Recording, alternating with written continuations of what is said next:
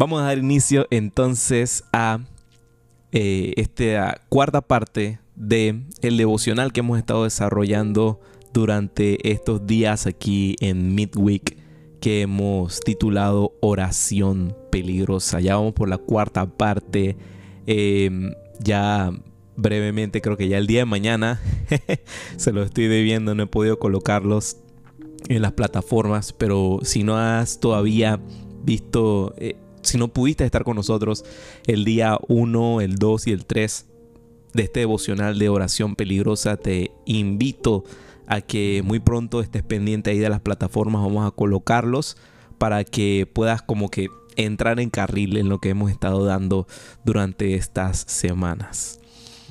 Bueno, damos comienzo entonces a esta cuarta parte de oración peligrosa y como subtítulo hoy tenemos una sencilla palabra, pero que de verdad causa ciertas cosas en nuestro interior. Y el subtítulo para esta cuarta parte de oración peligrosa es Quebrántame. Quebrántame. Y vamos a comenzar entonces leyendo un versículo, lo vas a poder encontrar en Salmos 34, el versículo 18, y dice de la siguiente manera, el Señor está cerca de los quebrantados de corazón y salva a los de espíritu abatido. Mira, está bien que tengamos en nuestra oración eh, el pedir por protección, eh, por bendiciones también, pero te hago una pregunta, ¿en algún momento te has preguntado, ¿habrá algo más? ¿Habrá algo más que, que solamente pedir por bendición, por protección, porque Dios haga cosas en mi vida? Por ejemplo, eh, el poder del Espíritu Santo, la fuerza del cielo, el tener una fe inquebrantable o el, el, tener de repente un desarrollo de una relación genuina con Dios. ¿Ves? Hay mucho más, hay mucho más. Y todo esto tiene por consiguiente revelarnos eh, algo que para uno empezar a tener esas oraciones y, tener ese arrojo a tener esas oraciones peligrosas, hay que primero, y, y parecía contradictorio, hay que primero revelarnos en contra de algo. Para tener la revelación tenemos nosotros que rebelarnos en contra de algo. ¿Y sabes qué es ese algo al que nos tenemos que revelar en contra? Nos tenemos que revelar en contra a el patrón, al patrón de la seguridad, de la comodidad, de, orar siempre en ese, en ese espacio de, de, comodidad, como había dicho. Porque a lo mejor no se trata de pedirle a Dios eh, que dé más cosas a nuestras vidas.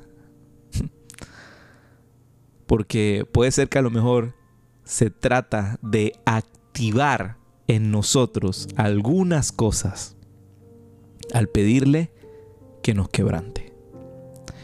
Mira, para la mayoría de nosotros el quebrantamiento a, a primeras es algo que ciertamente no se ve bonito, y a lo mejor cuando me escuchaste decir el subtítulo de la cuarta parte hoy de oración peligrosa, habrías dicho, ay no, ¿qué es esto? ¿Qué es esto?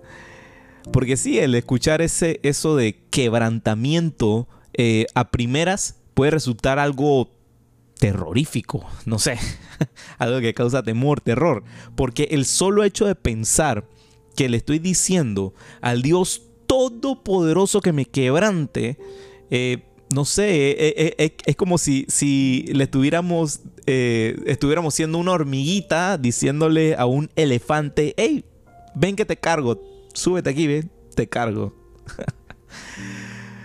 Uno empieza a pensar inmediatamente al, al pensar eso en quebrantamiento. ¿Y qué si Dios llegase a responder? ¿Y qué si, si al yo orar Dios quebrántame llega a responder? Y sabes, comienzas a, a imaginar toda clase de cosas, eh, todo, todo aquello que amas, no sé, como tu negocio, tus amigos, tu casa, tu familia, hasta tus hijos, si eres papá. Y lo que sería en tal caso si de la noche a la mañana algo de eso se te fuese arrebatado. O si llegas a enfrentar en algún momento, en alguna temporada, enfermedad, depresión, inestabilidad mental. Porque puede ser también de que se te llegue a arrebatar en algún momento no algo físico, sino algo interno, pues. Pero aquí es donde viene la pregunta clave y, y, quiero que me escuches con mucha atención. Y la pregunta es esta. ¿De qué nos estamos perdiendo por temor a salir de nuestra comodidad? Mira, Jesús dijo en una ocasión, eso lo puedes encontrar en Mateo 16, versos del 24 al 25. Dice la Biblia, luego dijo Jesús a sus discípulos, si alguien quiere ser mi discípulo, tiene que negarse a sí mismo, tomar su cruz y seguirme, porque el que quiera salvar su vida, la perderá pero el que pierde su vida por mi causa, la encontrará. Como ves, la vida del seguidor de Jesús jamás, jamás de los jamases fue pensada como una vida de comodidad y de facilidades, sino una constante rendición y sacrificio a nuestros deseos más grandes, que entreguemos nuestra vida por completo porque es ahí donde encontramos la verdadera libertad.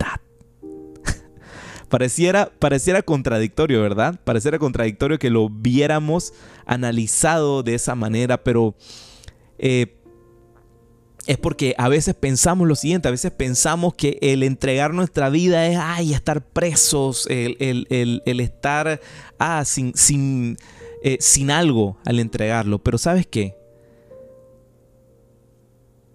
libertad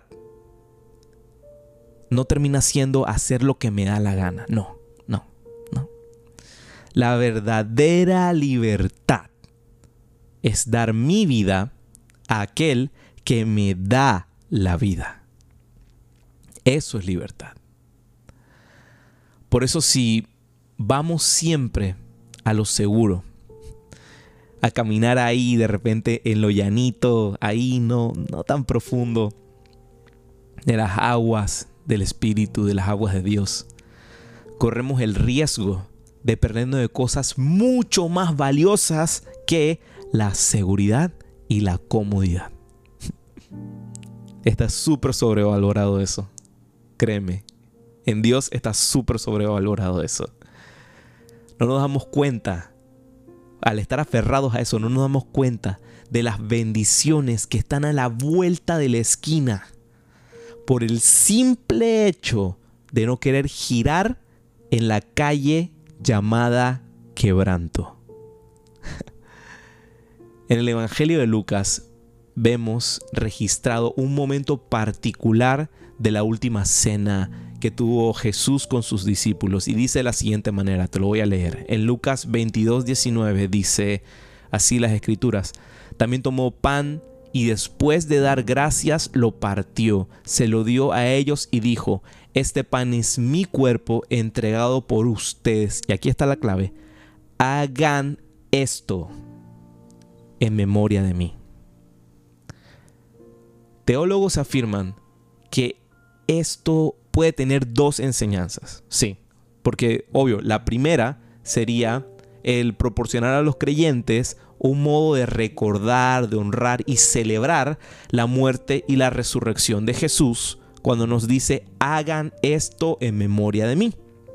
¿Cierto? Pero aquí viene algo y, quisiera explicártelo y decírtelo como que algo de un eh, segundo nivel de profundidad. Porque esto tiene un segundo nivel de profundidad. Cuando Jesús dice, hagan esto, es posible que también se refiere a cómo debemos vivir. Aquí te voy a hacer un par de preguntas. ¿Y qué si Jesús no nos está hablando de un ritual que hacemos ocasionalmente en la iglesia? Y que si también nos está invitando a ser quebrantados y derramarnos día a día. Tal vez era una enseñanza de lo que es tener el coraje, la audacia y la fe de orar a Dios. Quebrántame. Porque no solo recordamos a Jesús cuando celebramos la cena del Señor, sino que lo recordamos diariamente en la manera como vivimos. Su cuerpo fue quebrantado, su sangre fue derramada y esto es como si fuese una invitación a nosotros a decidir vivir diariamente con un corazón quebrantado y una vida derramada. Sé que esto nos suena eh, bonito a la primera vez. A lo mejor, si aquí estuviésemos interactuando, no, no, no hubiese salido un solo amén en todo este rato. Porque cuando te topas con esto, ciertamente es algo pues que, que trae cierto nivel de incomodidad. Pero aquí viene una pregunta. Porque, bueno, ciertamente, ¿quién anda por ahí pensando, uff, hoy me levanté con unas ganas de ser quebrantado? Ay, ay, ay. No, nadie, nunca, nadie nunca. Suena súper doloroso y hasta miserable el decir, ay, quebrántame, quebrántame, quiero ser quebrantado. Pero es en el acto de dar nuestras vidas que encontramos una vida que merece ser vivida. Cuando decidimos no seguir nuestra voluntad, sino rendirnos a la voluntad de Dios. En vez de llenar nuestras vidas con todo lo que queremos, dejarlas en tal caso completamente vacías para que Dios sea quien nos llene de maneras increíbles que jamás hemos experimentado. Hoy puedes decidir, hoy puedes decidir si quieres seguir jugando a lo seguro o estar dispuesto y estar dispuesta a caminar ya no más en la orillita, sino entrar en lo profundo. Ser diferentes para experimentar algo diferente. Dejar a un lado los límites que nosotros mismos nos hemos impuesto en algún momento y empezar a experimentar lo ilimitado de parte de Dios. Porque si hay bendición del otro lado del quebrantamiento, si la hay, si hay bendición del otro lado del quebrantamiento. Y hoy te invito a orar que lo hagas de todo corazón esta noche. Dios, quebrántame.